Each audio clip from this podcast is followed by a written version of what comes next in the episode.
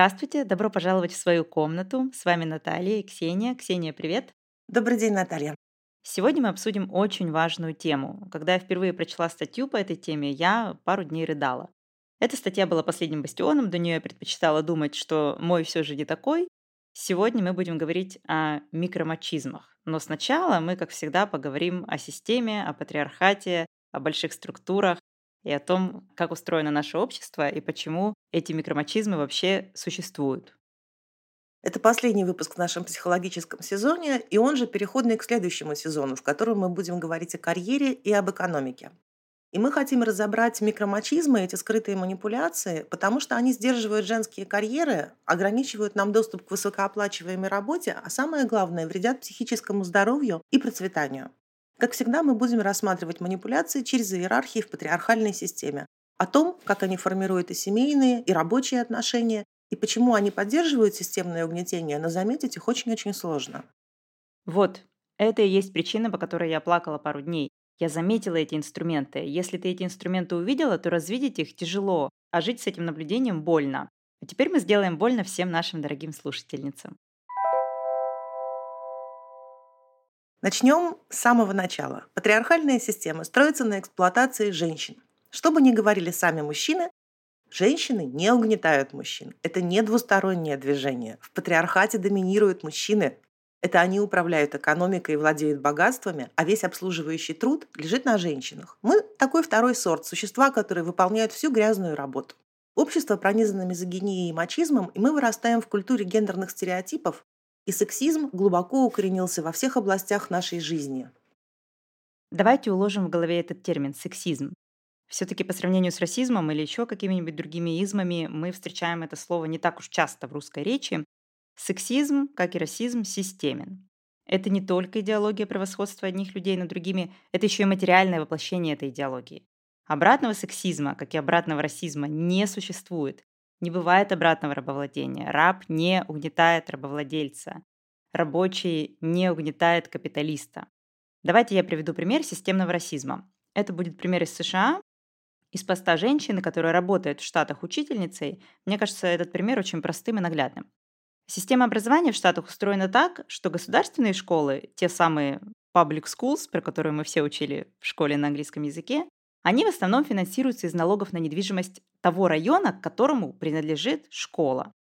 Среди черных, то есть среди темнокожих владельцев недвижимости гораздо меньше, чем среди белых. Потому что еще 60 лет назад, когда простые белые американцы обзаводились домами в пригородах, у темнокожих такой возможности попросту не было.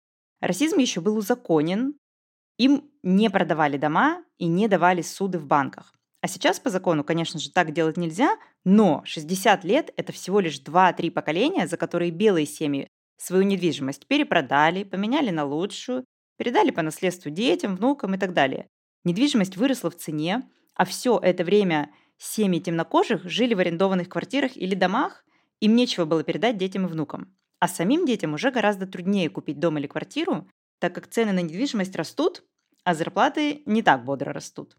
Из этого расслоения на белые богатые и черные бедные районы государственные школы в них получают различное финансирование. И если в школе, например, Нью-Триер в северном пригороде Чикаго есть Два бассейна олимпийского размера, концертный зал, своя автослесарная мастерская, столярные мастерские, студии для работы по керамике, кулинарные курсы, вообще все что угодно, какие угодно академические дисциплины, то в школе Харлан на 97-й улице Чикаго ничего из этого нет.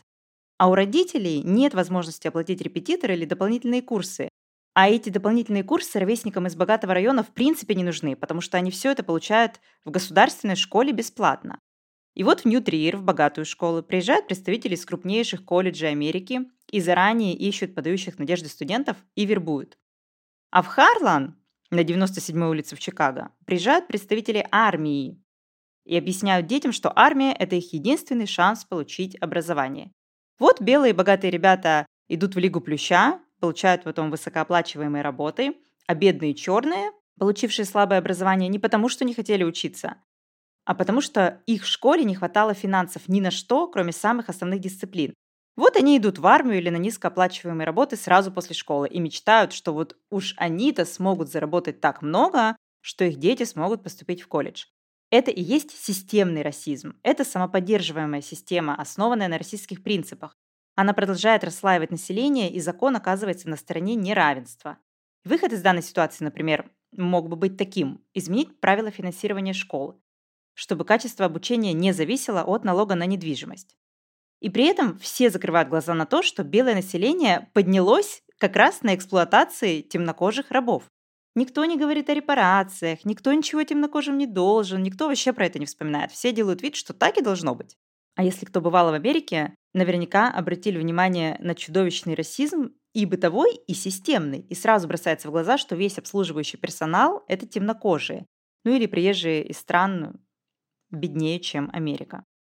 И с сексизмом абсолютно то же самое. Вот в образовании мы видим, как мальчиков подталкивают к точным наукам и к высокооплачиваемой работе, потому что у мальчика отец был инженером, дед был инженером, а девочек подталкивают к материнству и обслуживающему труду, потому что в каждом поколении мать теряла карьеру как раз из-за материнства. Почему мы говорим «женщина не костюм»? Потому что помимо пола, на который наслаивается полуролевая социализация, за спиной женщин века угнетения. Эти половые роли придумали не вчера, это угнетение сложилось тысячелетия назад. Это не современная женщина решила выйти замуж, родить, одеть дочь в розовое, получать на треть меньше мужчины. За этим стоят десятки веков социокультурного развития, в котором мужчины угнетали женщин и закрепляли за женщинами подчиненную роль. У женщин всегда отбирали ресурс веками. Это не вчера делать начали. И это и есть системность сексизма. Сексизм означает, что именно мужчины создали цивилизацию и культуру, поэтому они имеют право командовать женщинами. А вот то, что женщины буквально из себя создали всех людей, включая мужчин, это замалчивается и обесценивается. Патриархальный миф вообще гласит, что родить ребенка, воспитать ребенка – это такая легкая ерунда. И это убеждение пронизывает все институты нашего общества во всех странах. Патриархат – это в первую очередь классовая иерархия. Ротфен позаимствовал у Маркса понятийный аппарат.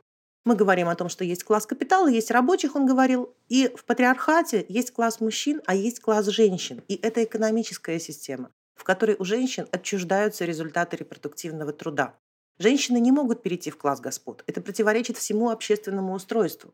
Нам говорят, роди ребеночка, а мы сделаем с ним, что хотим, и тебя же обвиним в том, что ты его как-то не так вырастила и не так воспитала, и вообще негодного какого-то родила. Женщины стоят на липком полу из стереотипов и дискриминации, и оторваться от него очень трудно. Структурный сексизм узаконивает практики неравенства. Они воспринимаются как нечто совершенно нормальное. Никто не подвергает их сомнению, потому что они настолько глубоко впитались, как рыба не замечает воду. Патриархальное общество обучает детей ненависти и отвращению к женщинам и вере в превосходство мужчин. Это необходимо, потому что только так можно поддержать систему, в которой мужчина остается доминирующим классом и имеет право использовать женский труд на свое благо.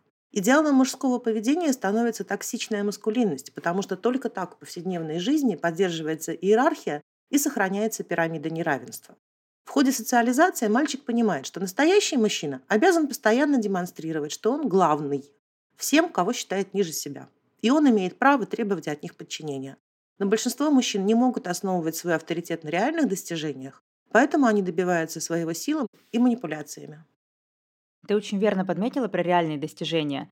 У нас есть миф о добытчике, но, по крайней мере, в России добытчиками являются едва-едва 5% э, мужского населения. Поэтому я заработал, я добытчик, я содержу. Это все очень смешно читать. Люди еле выживают вдвоем на две зарплаты.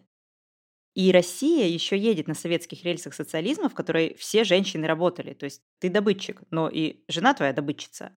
Да, быт был весь на женщинах в Советском Союзе, но работали все. Тех, кто у мужа на шее сидела, таких были единицы. Вот читаешь иностранные гендерные исследования, они все ссылаются на Советский Союз. Вот посмотрите, у женщин была свобода работать, женщина зависела от государства, а не от мужа. Вот социалка тогда была такая, которой сейчас нет. Один мой знакомый, ему уже за 50, он рассказывает э, про свою жизнь. У них четверо детей было в семье. Мать, отец. Они жили в Душамбе, потом поехали куда-то по Домск поднимать целину. Отец там работал ну, на этой сельскохозяйственной технике тяжелой. И отец там попал в аварию и погиб в автокатастрофе. И мать э, взяла в охапку четверых детей и поехала обратно к своей матери в Душанбе. И там им дали на первое время общежитие, мелких пацанов сразу на пятидневку в сад, старших всех в школе кормили, продленка, все это было. Мать могла работать, она там чуть ли не с первого дня работала. Через пару лет им дали квартиру. Ну и как-то там старшие за младшими присматривали. Еще можно было ребенка официально, юридически по закону отпускать одного на улицу. Как-то, в общем, она их вытянула, вырастила, все выросли людьми достойными. Ну, настолько, насколько это можно сказать про мужчин. Там была сестра и три брата. И эта женщина, мать этого чувака, который мне это рассказывает, говорит, что я не понимаю, как сейчас можно родить хотя бы одного ребенка, потому что случись что, женщина абсолютно не защищена, она останется с ребенком на улице, никакой пятидневки, никаких даже ясель нет, никакой квартиры, тем более тебе дадут там, не знаю, 50 рублей, и то, это даже 50 рублей пособие, и то отменили, я же знаю, мне же декретные приходили, и вот за первого ребенка я еще получала 50 рублей в месяц, а второго ребенка я уже 50 рублей в месяц полтора года не получала. Так что сейчас женщина зависит только от милости своего мужа. И что я хочу сказать? Не смешите нас про заслуженный авторитет мужчин, они его не заслужили. Если у мужчины есть какие-то достижения, это всегда за счет женщин, всегда. Нет такого мужчины, который бы и быт разделял, и детьми занимался, и построил головокружительную карьеру. Это технически невозможно, у него не хватит ни времени, ни сил на это. За спиной каждого мужчины стоит женщина, которая тянет на себе все, чтобы он мог только сосредоточиться на работе. Поэтому даже добытчики из них весьма неполноценные. Патриархальная идеология как рассол, в котором огурцы не могут не просолиться. И мы все в этом рассоле просолились. Мы этого не замечаем. Потому что мы сами носим в себе патриархальные ценности, и мы живем внутри этой системы с рождения. Например, в нашей культуре патерналистское отношение мужчины к женщине маркировано как знак привязанности и заботы. Поэтому очень часто мы говорим, ну да, он такой заботливый. Нет, он не заботливый. Это доброжелательный сексизм. Но так как культура считает, что это все нормально, мужчина так и должен себя вести по отношению к глупой женщине, то никто этого не критикует. Мизогинии подвержен каждый мужчина. Даже если он кажется кому-то не таким, он все равно просолился. И даже самый умный, добрый, рефлексирующий, он может об этом говорить. Но не надо смотреть на поведение мужчин с женщинами, которые им нравятся. Смотрите, как они ведут себя с остальными женщинами, с женщинами как классом, с женщинами, которых они презирают. Итак, мы разобрались, что такое сексизм или мачизм. Теперь, собственно, спускаемся на уровень ниже, к инструментам мачизма, то есть к инструментам мужского господства и угнетения женщин. Во всех обсуждениях бытовухи обязательно появляется женщина, которая напишет Муж делает по дому больше меня, я его угнетаю. Ну, в этот момент родфемки, конечно, очень настораживаются, потому что если почитать честно, то, во-первых, никогда мужчина не делает больше женщины. Во-вторых, насколько же ее загнобил муж, что она прибегает везде сказать, что у нее самый прекрасный муж, и она его угнетает. Есть и другие женщины, которые думают, что их устраивает патриархальный гендерный контракт, такое понятие есть в социологии, оно означает разделение домашних обязанностей. И эти женщины думают, что мама красивая на кухне с детьми, а папа работает. Это правильно, так и должно быть. Но опять же, они не замечают несправедливость патриархального контракта. Этот контракт не выгоден женщине никогда, она в очень уязвимом положении. И, кстати, во фразе «мама красивая на кухне с детьми» уже зашито три полноценных рабочих смены, и все они не просто неоплачиваемые. За них женщина еще и платит сама временем, нервами, здоровьем, упущенной выгодой, которую редко кто подсчитывает, потери в карьере, уязвимым финансовым положением. Есть и женщины, которые понимают, что что-то здесь не так. Они нутром чуют, а объяснить не могут. Они же вроде бы сами любят готовить. Они вроде бы сами выбрали смотреть за детьми. И вроде бы они попросили мужа разделить быт, но он то забыл, то устал, то купил не то. Ну не будешь же ему второй раз доверять домашние дела и тем более детей. И все вокруг им говорят, так и должно быть, он не пьет, не бьет, что тебе еще нужно? И муж вроде бы ничего особенного не делает, а у жены не остается выбора. А со стороны она вроде бы добровольно все делает по дому. Вот как так выходит? И, кстати, на работе тоже магическим образом всякие операционные процессы, которые основную деятельность обслуживают, мужчины спихивают на женщин. А вот как? И это и есть тема нашего выпуска – микромачизмы. Ксения, давай, как всегда, с тебя ликбез по микромачизмам.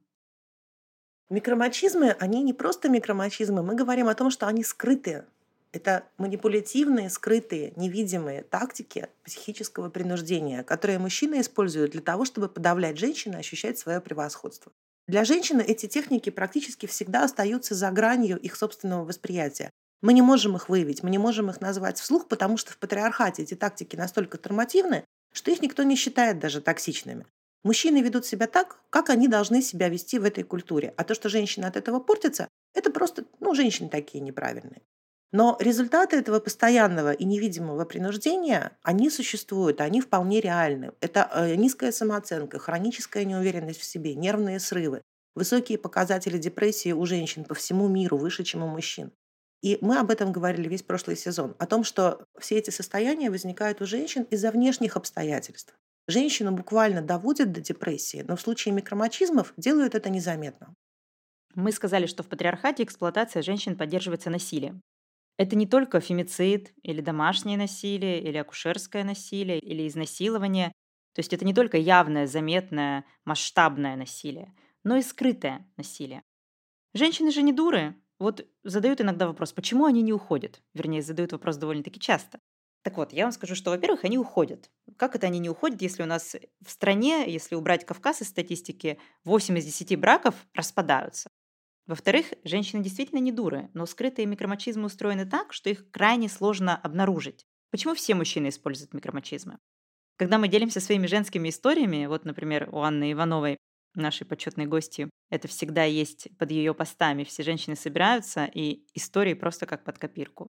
Все говорят, точно так же было у меня. И мой такое делал. И ты читаешь и думаешь, у них что, методичка? Ну и вот мы с Ксенией провели научный всесторонний анализ и смело можем сказать, да, у них методичка. В этой методичке первым пунктом написано, каждую секунду своей бессмысленной жизни ты, яйцеслав, должен показывать тем, кто от тебя зависит хоть в чем-то, что ты главный. Эту методичку мальчики получают, взрослея в культуре насилия и впитывая ее негласные правила. Поэтому все микромачизмы такие похожие. Они все имеют ровно одну цель и ведут к одному результату. Результат этот таков. Демонстрация статуса жене, детям, матери, кому угодно, кого мужчина считает ниже себя. В психологии разные исследовательницы по-разному называют эти техники психического принуждения. Например, мини-тирания, интимный терроризм, мягкое насилие, насилие низкой интенсивности, уловки принуждения, невидимый мачизм, благоволящий сексизм. Французский социолог, минутка социологии от меня, я же учусь на социологии сейчас, Пьер Бурдье, говорил о мягком насилии. Он, кстати, написал книгу «Мужское господство», и вы знаете, она, в общем-то, это такой мужской взгляд на расфем. Все они понимают, все там описано. Действительно, он пишет про мягкое насилие, про то, как вся эта система мужского господства встроилась в нашу жизнь на всех уровнях, как женщины всего этого не замечают. И про доброжелательный сексизм пишет. И я, на самом деле, всех этих социологов, которые что-то писали про угнетение женщин, я ссылаюсь на них специально, чтобы мне никто не сказал, что я предвзята в своей работе, что я цитирую только феминисток. Я всегда пишу, что вот посмотрите, мужик сказал, какие ко мне вопросы, он точно не радикальная феминистка, тут нет никакой предвзятости, здесь нет никакого активизма, пожалуйста. Я же одного социолога, Маркуза, выбрала его какой-то эпиграф про то, что вот э, угнетение женщин должно быть уничтожено, я жду, когда наступит этот момент. Я его там к одному эссе теоретическому эпиграфом поставила, и сразу вот такая красота, что вот посмотрите, умный мужчина сказал, какие вообще ко мне вопросы, не надо мне приписывать там, какой феминизм, ничего не знаю, пожалуйста, вот вам мнение мужика. То есть я прикрываюсь ими, чтобы продвигать наши радфемские идеи. Ну и там дальше, естественно, я всегда ссылаюсь в основном на авторок женщин. Так вот, тот самый француз, мертвый француз Пьер Бурдио говорил о мягком насилии. Он имел в виду стереотипы, которые возникают после того, как женщины смогли отвоевать себе хоть какие-то права. Современное общество наконец-то начало неодобрительно смотреть на некоторые формы насилия над женщинами, но для успешного функционирования системы женщины обязаны выполнять неоплачиваемый труд и поэтому потребовались другие тактики подчинения. Один из мощнейших механизмов воспроизводства патриархальной системы – это невидимость, это молчание, это негласный договор не называть вещи по имени, потому что то, что названо, как бы не существует. Сейчас я вам расскажу о другом мужчине. Его зовут Луис Бонино. Испанский психотерапевт. Он работает с мужчинами, и он эти техники манипулятивные мужского доминирования называет как раз микромачизмами. Теперь мы снова поднимаемся на уровень выше, от инструмента принуждения к системе угнетения, и мы обсудим цели микромачизмов, которые глобальны. Во-первых, мужчины хотят занять привилегированное положение в отношениях. Мы сейчас говорим об отношениях в разнополой паре. Ну, закон о пропаганде исключает публичное обсуждение каких-либо других отношений, поэтому мы будем препарировать традиционные отношения. Во-вторых, мужчины хотят занять привилегированное положение в паре незаметно. Они хотят не конфликтовать открыто. И для этого они переносят такими манипуляциями конфликт в психику женщины. А в-третьих, мужчины хотят застраховаться от наказания в виде отказа женщины от продолжения отношений. Они хотят сделать так, чтобы она не ушла. Микромачизмы необходимы патриархату для ограничения свободы женщин. Почему женскую свободу нужно ограничить? Потому что на нашей несвободе покоится вся экономика.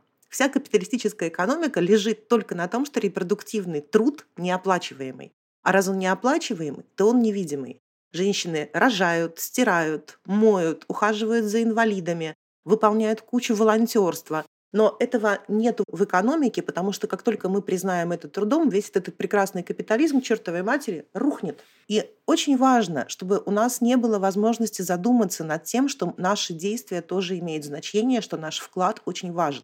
Поэтому используются разные техники принуждения, и макромачизм – это техники, которые используются в повседневности. Мужчина стремится сохранить свой статус и ограничить женщину во времени, в способности принимать решения, в ее свободе.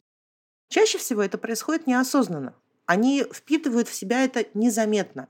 Например, женщины неосознанно стремятся сохранять эмоционально приятную атмосферу везде, где бы мы ни отказались. Мы просто берем и делаем. Мы заботимся об эмоциональном комфорте окружающих, Просто потому, что нас так приучили с детства, мы не знаем другой жизни. И пока у женщины есть хоть немножечко ресурса, она все равно будет это делать. И точно так же мужчины выросли в системе, которая приучила их во всех ситуациях подчеркивать свое главенство они не включают мозг. Это неосознанное автоматическое поведение, от которого невозможно отказаться без значительных усилий. Они видят, как ведут себя другие мужчины, и этот кодекс поведения закрепляется и передается в семье, в книгах и в кино. Даже самый хороший мужчина впитал в себя бессознательную уверенность, что уж он-то точно лучше женщин. Он обязан вести себя как главный везде, где только может. И они не задумываются о том, как это сказывается на нас, потому что они не видят в своем поведении никаких проблем. И вся культура не видит никаких проблем. Она тоже патриархальная. А как еще поддерживать иерархии, если не внушать каждый день женщинам, что они по природе негодные? Микромачизмы – это нормализованное в современном обществе поведение мужчин в отношении женщин. Это не физическое насилие, но в долгосрочной перспективе микромачизмы тоже калечат нас, потому что цель одна – гарантия контроля и закрепления несправедливого распределения прав и возможностей. Женщины как класс не признаются субъектами. Признание нашего вклада в общество сводится к минимуму, а наши потребности объявляются смешными и жалкими. И все эти слова «женская логика», женские хобби, женские романы, они все какие-то пренебрежительные. Это вот оттенок снисхождения, потому что все женское второсортное. Это латентная форма абьюза. И цель абьюза – навязать женщине ситуацию, в которой мужчина поступает так, как захочет, а женщина обязана разруливать последствия его поведения. Мы говорим микромачизмы, но их влияние на женщин совершенно не микро. В выпусках о фемтерапии мы рассказывали о том, как американские женщины 50-х массово обращались за антидепрессантами, потому что просто не могли переносить повседневные практики унижения. С тех пор ситуация изменилась очень мало. До сих пор уровень счастья женщины в браке гораздо ниже, чем уровень счастья женщины одинокой. А так как мужчины не видят абсолютно никаких проблем, им все хорошо, это женщине плохо, то женщины начинают искать помощь сами, в том числе психотерапевтическую. Причем терапевтки точно такие же женщины, как мы, в точно таких же гетеропарах, просоленные в гетеропатриархате. Поэтому они с легкостью не замечают этот мужской абьюз, они ничем не могут помочь клиентке, они сами ровно в таком же положении. Ксения, какими бывают микромачизмы? Все микромачизмы служат только одной цели то, что можно мне, нельзя тебе. И их можно разделить на четыре категории. Первое – это утилитарные микромачизмы. Это то, что мы называем по природе вера в то, что женщина есть женские занятия, есть какие-то мужские занятия, и что женщина не может реализоваться в мужских занятиях. Вторая категория – скрытые микромачизмы. Это обесценивание женских потребностей и желаний. Третья категория – кризисные микромачизмы. Когда говорят «ищите женщину», это кризисный микромачизм, потому что в любой ситуации крайней обязана сделать женщину. И четвертая категория – это принудительные микромачизмы. Мы помним, что микромачизмы – это не открытое насилие, это манипулятивные техники. Но принудительные микромачизмы уже совсем близко к насилию лежат. Они нужны, чтобы максимально контролировать женщину. Общая связь между всеми типами в том, что они отражают ценности, которыми нас учат с раннего возраста. Мужик сильный, женщина беспомощная. И женщина должна быть в патриархате беспомощной. Ей нельзя дать осознать свою силу, потому что тогда она перестанет подчиняться, перестанет выполнять репродуктивный труд и нести эту невидимую нагрузку, и тогда рухнет вся иерархия. В прошлых выпусках мы говорили о том, что как только женщины выбивают себе права, патриархат тут же стремится навесить на нас столько обязанностей, чтобы мы не успевали этими правами пользоваться. И удобнее всего покорные, забитые женщины, которые будут молча рожать детей, сами их содержать, сами ухаживать за пожилыми родственниками и разгребать урон, который наносят мужчины своей, например, игроманией. Микромачизмы настолько обыденные и встроены в ткань нашей повседневной жизни, что остаются не видны и незаметны. Но они все равно наносят постоянный устойчивый урон, и со временем это ухудшается. У женщин нет возможности выработать стратегии сопротивления, потому что мы даже не очень понимаем, что, собственно, происходит. И именно мужская цель этих микромачизмов отличает их от женских манипуляций, которые якобы совершают многие женщины. Мужчины с помощью своих микромачизмов стремятся сохранить свое доминирующее положение и заполучить женщину под свой полный контроль. И женщина просто вынуждена как-то манипулировать, как-то пытаться отстоять свое право на свободу, на свои решения, на уверенность в себе. И, естественно, ее сразу это видят мужчины, раскрывают наши нехитрые манипуляции, и снова мы оказываемся виноватыми. Мы объяснили верхнеуровневую теорию, мы спустились на уровень ниже, и давай теперь перейдем наконец-то к примерам. И на примерах очень наглядно видно, как работают эти стратегии угнетения в отношениях. Всего у нас четыре категории, и сейчас мы в воображении рисуем таблицу и начинаем ее заполнять по типу того, где какой микромачизм. Еще раз напомню, что Господствующий социальный порядок нормализует и многократно воспроизводит эти стратегии. И именно поэтому они становятся невидимыми. Они невидимы и для жертв, и для женщин, и для наблюдателей, всех сторонних наблюдателей. Необходимо полностью снять патриархальное пенсне и смотреть конкретно на то, что в результате получает мужчина, бенефициар патриархальной экономической системы, и только тогда мы сможем распознать и идентифицировать эти микромачизмы. Вот, например, возьмем ситуацию. Муж помог жене, сказал, что сегодня он приготовит ужин. Он приготовил ужин, да, все классно, он угвоздал всю кухню, все заляпанное, грязное, ничего не мытое. Женщине нужно вымыть плиту, вымыть вокруг плиты, вымыть всю посуду, сложить посудомойку, если повезло и есть посудомойка. Нужно потом за всеми убрать, все эти крошки собрать. И вроде как бы он красавчик, он приготовил ужин, но по времени она затратила времени намного больше, это раз. А два, он знает, что второй раз она его об этом не попросит. Ей проще самой, ей проще самой все аккуратно приготовить, и убирать потом надо будет намного меньше. Вот какой это микромачизм? Мужчина избегает ответственности за быт, делегируя ее женщине. Причем очень важно понимать, что здесь эффективность определяется не тем, что он сделал, ужин-то он приготовил, а тем, что он не сделал. Потому что он загадил нам всю кухню. Когда женщина готовит еду, то она старается и в процессе делать все аккуратно, да, и так сделать, чтобы потом убирать было меньше. Она сама за собой все убирает. Мужик оставил все грязное. Это утилитарный микромачизм. Мужчина перекинул ответственность на женщину, причем он такой, она сама этого хочет. Я один раз приготовил ужин, а она теперь не дает мне больше никогда готовить ужин. Она оттесняет меня от участия в быту. Сюда же относятся практики мужского саботажа, как в том меме. Жена попросила мужа поставить спагетти на плиту, и муж буквально берет сырые спагетти и весь пучок по плите раскладывает.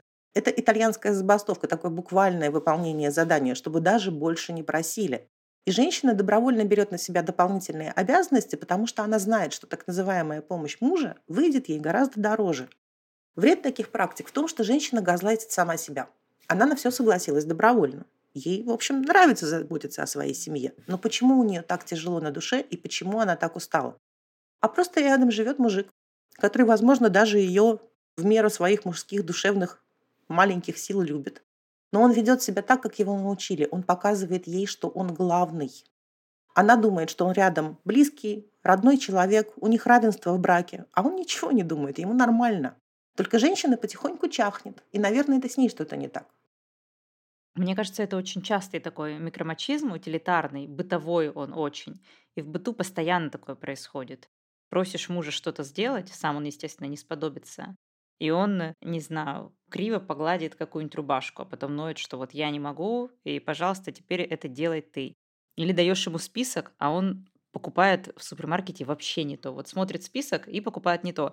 Или, например, специально не покупает что-то, ну, чтобы и деньги свои сэкономить, и соврать ей, что нет, бананов не было, поэтому я их не купил. На самом деле ему просто, во-первых, лень всем этим заниматься, во-вторых, он знает, что второй раз его в супермаркет не отправят. Все, то есть он освобождает себя навсегда от этой обязанности. А женщина потом говорит, ой, ну вот он такой невнимательный. Да, он работает на атомной электростанции, и от него зависит, в общем-то, судьба региона, и он там знает, на какие кнопки нажать, чтобы у нас не было еще одного Чернобыля. Ну вот он не может купить бананы, да, я ему больше не доверяю, я его больше никогда об этом не просила. Давайте следующий пример. Мужчина начинает ухаживать за женщиной, оказывает ей знаки внимания, ведет себя просто идеально. Образцовый профеминист ясный сокол. Женщина отвечает ему взаимностью. Какое-то время все хорошо, потом он внезапно обижается на какую-то полную ерунду. Например, что она приболела, не смогла провести с ним выходные, или там на работе задержалась, не пришла, не поехала в гости, или, например, она поехала в гости к подруге без него. А иногда мужчина вообще не объясняет причину. Он так и говорит, сама подумай, что ты сделала не так. Или, например, если ты сама не понимаешь, что наделала, то я в тебе ошибался. И начинается игнор. Ледяное лицо, односложные фразы, эмоциональная отстраненность, вид неприступный. Чтобы вернуть отношения на прежний уровень теплоты, женщина обязана долго и униженно вымаливать прощение за проступок которого не было. Ларри Банкрофт в своей книге о мужьях-тиранах подробно освещает такие тактики. Это скрытые микромачизмы. Их труднее всего распознать, потому что они коварны, и они играют на лучших чувствах женщины. Мы же эмпатичны, мы же заботимся о своих родных и близких людях. И такие вещи, как игнор, они разрушительно влияют на самооценку. Это знает любая, кто с ним сталкивалась. Когда долго живешь в такой ситуации, ты начинаешь бояться даже дышать, потому что буквально любой поступок может вызвать игнор. Ты никогда не знаешь, нет никакой последовательности. Да? Сегодня ты что-то сделала, он этому обрадовался, завтра ты это сделала, он начал тебя игнорить. И в результате баланс в отношениях полностью смещается в сторону мужчины. Женщина занимает все меньше места, она молчит, она ограничивает свои потребности, ей страшно защищать свои границы. А мужчина, понятно, чувствует себя прекрасно и вольготно. А потом какие-нибудь там мужские психотерапевты, они пишут, ну вы же сами не установили ему границы.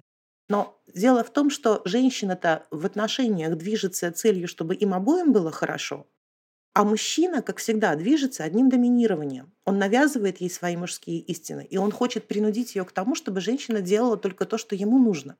И даже не нужно насилие использовать. Женщина сама все сделает, потому что вся культура внушила ей, что хорошая жена обязана терпеть, ради семьи надо жертвовать собой, над отношениями надо работать. И неужели вы хотели, чтобы все было идеально и гладко? Еще один скрытый микромачизм – это ревность. Это очень эффективно для того, чтобы, с одной стороны, женщине все говорили «Ах, он так тебя любит», а с другой стороны, под соусом ревности она полностью лишается и телесной, и психологической автономии. И даже не пожалуешься, ведь это любовь. Кстати, в культуре мачизма, сексизма ревность преподносится как что-то хорошее. Типа вот как сильно тебя любит мужчина, как тебе повезло. Но на самом деле, что такое ревность? Это, во-первых, недоверие партнерши. Во-вторых, это обвинение ее в изменах. То есть подозрение – это ведь обвинение. Что тут хорошего? Тут ничего хорошего нет. А еще знаешь, что мне кажется? Что вот эти вот скрытые микромачизмы, они жрут страшно много нервов у женщины, потому что ты постоянно думаешь, как себя вести, чтобы муж не сделал кислую рожу и не молчал неделю и не игнорил, и ты понимаешь, что ты вела себя и так, и сяк, и еще каким-то третьим способом, то работает один, то другой, то третий, и ты просто постоянно в напряжении, и это жрет ужасно много нервного ресурса. Непонятно, как вообще в таком состоянии работать, например, или заниматься детьми и не нервничать, и не орать на них. Ты вроде бы должна прийти домой и отдыхать, твой дом, твоя крепость, но вместо этого ты приходишь домой, и ты просто дрожишь, как осиновый лист от того, что ты постоянно на нервике и на цыпочках должна ходить вокруг мужа. Потому что вот сейчас э, как пороховая бочка, вот что вспыхнет и все, и ты никогда не знаешь, что вспыхнет. Да, при этом потребности женщины постоянно обесцениваются. Муж имеет право на отдых, да, на хобби, на то, чтобы уважали его достоинство, на свою хрупкую мужественность. Женщина ничего этого не имеет. Это один и тоже из популярных микромачизмов – обесценивание женщин. Есть такая техника, когда жене на следующее утро нужно экзамен сдавать или на важном собеседовании присутствовать многие мужья или другие родственники мужского пола, иногда это сыновья, они вечером начинают устраивать скандал. На вообще не связанную абсолютно тему, часто из-за какой-то полной мелочи, что угодно подойдет там. Может быть, они по поводу кино в взглядах не сошлись. И он устраивает скандал на всю ночь, доводит женщину до слез, и дальше он ложится спать. А она, измученная, издерганная, должна сдавать экзамен, идти на собеседование. Какой это вид микромачизмов? Мужчина путем открытого конфликта и даже насилия лишает женщину опоры на себя, подрывает ее самооценку, чтобы сохранить контроль над ее действиями. Это кризисные микромачизмы.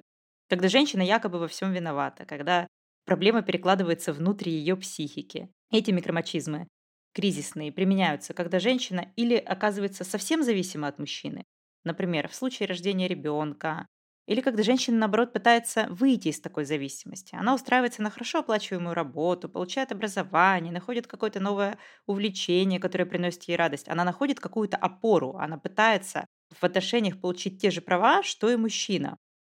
Кризисные микромачизмы – это такой предпоследний бастион, то есть чтобы вот она не ушла. И они нужны для того, чтобы мужчина сохранял свой статус-кво, чтобы он сохранял или восстанавливал доминирование, чтобы избежать перемен, а главное – удовлетворить свое чувство контроля. Очень многие мужчины с токсичной маскулинностью больше всего на свете боятся, что кто-то увидит их настоящих, слабых, жалких, трусливых. Они не уверены в себе, ну и, следовательно, они не уверены в окружающих, они всегда ждут подвоха. Они не способны на настоящую близость и стремятся ежеминутно демонстрировать свою так называемую мужественность. И самый простой способ, который предлагает патриархат для утверждения своей мужественности, это насилие. Подобные действия приводят к тому, что женщина чувствует себя беспомощной, растерянной. Главное, она чувствует себя бесконечно виноватой, и общество ее учит, что она обязана загладить свою вину, признав превосходство мужчины и подчинившись ему. Важно отметить, что когда мужчина применяет микромачизмы, это всегда сходит ему с рук. Он просто говорит «да она преувеличивает» или «да она с ума сошла». И все, он совершенно чист, свят, прекрасен в глазах окружающих и может еще требовать себе талоны на усиленное питание, как пострадавший от коварной жены. Вот так эти микромачизмы и становятся незаметными. Общество просто не поверит женщине, и это уже граничит с газлайтингом. Последний пример. Профессор в университете читает работу студентки о системном сексизме и говорит ей, что она предвзята, что ее женская логика ошибочна. Она завидует пенису. Если она не изменит тему работы так, чтобы она соответствовала патриархальным ценностям, он поставит вопрос об ее отчислении. Какой это микромачизм? Принудительный. Женщин искусственно принуждают расстаться с тем, что для нее важно. Это может быть или тема научной работы, или личное пространство, или деньги, когда женщина вынуждена выплачивать кредит за своих родственников, или ей говорят, что ее не возьмут в аспирантуру, потому что нужно мальчика уберечь от армии. Принудительные микромачизмы характерны тем, что женщина вынуждена поступиться чем-то для нее очень важным в пользу мужчины, и у нее нет возможности защититься. Она находится в условиях, где у нее нет рычагов давления, и у нее часто даже нет возможности выхода из ситуации, потому что вот как с учебной работой, допустим, это уже четвертый курс, деваться тебе некуда, перевестись ты уже как бы не можешь, потому что ты потеряешь год, да, и какие у тебя выходы? Тебе дешевле согласиться, потому что речь идет о твоей работе, о твоих будущих перспективах на жизнь.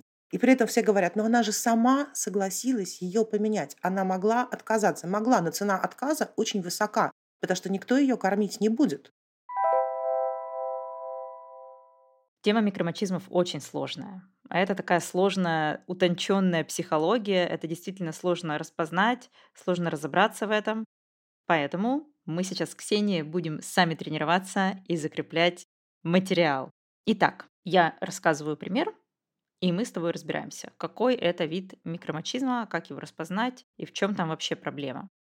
Вот такой пример. Мужчина регулярно говорит окружающим, что его жена поступила с ним нехорошо. Это часто происходит как бы в шутку. Например, он сообщает теще, вы воспитали такую независимую в себе женщину, что она даже не интересуется моим мнением о ее подругах. Или, например, в общей компании он в проброс говорит, да, жена была так занята на работе, что мне всю неделю пришлось готовить себе ужин. Какие это микромачизмы? А здесь сочетание – это утилитарное и скрытое. Смотрите, он использует стереотип, что женщина должна быть на кухне, что мужчина главный. Плюс манипуляция мнением окружающих, чтобы это они влияли на жену. А он отсидится в стороне. Теща скажет, дочери, дорогая, ты как-то пренебрегаешь мужем, да, общая компания начнет хуже относиться к женщине, потому что у нее такой хороший муж, он сам готовит себе ужин. И это все делает не он. Он просто ловко манипулирует тем, что женщина якобы по природе должна это все делать. Поэтому это так скрыто. По природе-то она действительно вроде бы как бы должна. Как говорит моя младшая, ставлю тебе лайк. Давай еще один пример. Пара делает ремонт, они совместно обсуждают планировочные решения, женщина вносит предложение по обустройству кухни, мужчина во всем соглашается, обещает, что возьмет это под свой контроль, пока она будет решать другие задачи по ремонту. Я, кстати, знаю, где ты взяла эту историю, я ее хорошо помню. Я когда читала, я просто рыдала в три ручья. Да, это невозможно было. Я плакала. Это ужас. Я плакала над ней. Просто я, когда я прочитала этот комментарий, я думала, что я просто сейчас умру от боли за эту бедную женщину. Потому что когда кухня была готова, то женщина обнаружила, что она вообще не такая. Да, я помню, что там у женщины был рост э, невысокий, и она всю эту кухню сделала под себя. Все столешницы нужного уровня, все буфеты нужного уровня. Она все, каждый сантиметр она согласовала с дизайнером. А мужчина просто сделал кухню стандартную, все переделал. Сделайте, как я хочу, и все. И даже вроде бы там какой-то нормальный, не знаю, что это значит в патриархате мужик, ну, который не бьет, не пьет, видимо, и не изменяет. И у него вроде бы были деньги даже на эту кухню. Ну, как бы, если ты затеял ремонт, то у тебя, в общем-то, это дорого. Деньги у тебя должны быть на кухню. И вроде бы все согласовали, подписали, но он вот просто взял и сделал так, как будет неудобно женщине. И каждый раз из-за того, что ее муж такой придурок и переделал кухню, ей приходилось там на табуретку, там на лестницу, там ей было неудобно. В общем, кухня была обустроена не под нее. И вот она пытается обсудить это с мужем, он взрывается, орет, что она сама не знает, чего хочет, он так старался, а она вечно всем недовольна. Это ведь тоже микромачизм. Да, и снова два. Принудительный и кризисный. Принудительный, потому что у нее нет выхода уже из этой ситуации абсолютно. То есть деньги потрачены, кухня сделана, других денег на это нету, времени, ну, то есть, представляете, переделывать кухню, это надо каким-то образом весь быт перестраивать, пока там будет ремонт. И она оказывается в ситуации, где она ожидала чего-то удобного, где она годами будет приносить и радости себе, и окружающим, и близким, а мужик, пообещав ей, что он сделает так, как она хочет, он за ее спиной все переделал. И теперь она виновата, потому что он старался. Это принудительный микромачизм и кризисный микромачизм. Это очень грустно, что жизнь женщин состоит из постоянных микромачизмов. Мы сталкиваемся с микромачизмами ежедневно. Это как тысячи комариных укусов. Один можно не заметить. А вот когда их 10, то уже и выспаться не получилось, небольшое воспаление пошло. И это ничего смертельного. Но когда это длится годами, то мы получаем хроническую усталость, перенапряжение, недосып, беспомощность, паралич воли, потерянность, чувство вины. Чтобы защититься, женщинам тоже приходится прибегать к манипуляциям и обману, потому что только так они могут получить возможность удовлетворить жизненно важные потребности. И, разумеется, их манипуляции тут же разоблачаются мужчинами, и женщина снова попадает в цикл бесконечной вины и подавленности. Мы каждый день слышим, что у женщин уже есть все права. Но в реальности мужчина продолжает оставаться субъектом права, а женщина – объектом удовольствия. Патриархальный строй красиво маскирует свои самые дискриминационные проявления, но основы не меняются. У нас сохраняется иерархичность и системное угнетение. В наши дни дискриминация скрывается под эмпауэрментом доброжелательным сексизмом, но по существу процедуры подчинения остаются неизменными. Одна испанская феминистка резюмирует это так. Теперь мужчина не доминирует, он защищает. Он не ограничивает возможности женщины, он заботится о ее безопасности семьи. Он не использует репродуктивное насилие, он позволяет женщине выполнить ее роль жены и матери. Как бы мы это ни называли, история остается той же. Доминатор не желает терять контроль. Итак, это был последний выпуск в сезоне психологическом и парапсихологическом про психологию сквозь Ротфем-оптику. Следующий сезон выйдет через пару месяцев. Мы уже начали его записывать. Нам нужен с Ксенией отдых, потому что в очень интенсивном режиме мы все это делаем. У нас ведь еще есть жизнь, полная всяких забот, и увлечений, и микромачизмов. Подписывайтесь обязательно на наш канал в Телеграме. Там очень весело, там бывают фестивали мемов. Пишите нам письма, мы отвечаем на письма. В рубрике «Личное это политическое». У нас там есть рубрика «Одна феминистка сказала», и мы пишем всякую философию, все, что пишут женщины, это действительно умные мысли умных женщин, это дает какие-то глубинные инсайты пищу для размышлений, поэтому обязательно подписывайтесь. Ну и рекомендуйте нас всем своим подругам. Спасибо, что были с нами в этом сезоне. Встретимся в следующем. С вами был подкаст «Своя комната». Ксения, пока. Всего доброго, Наталья.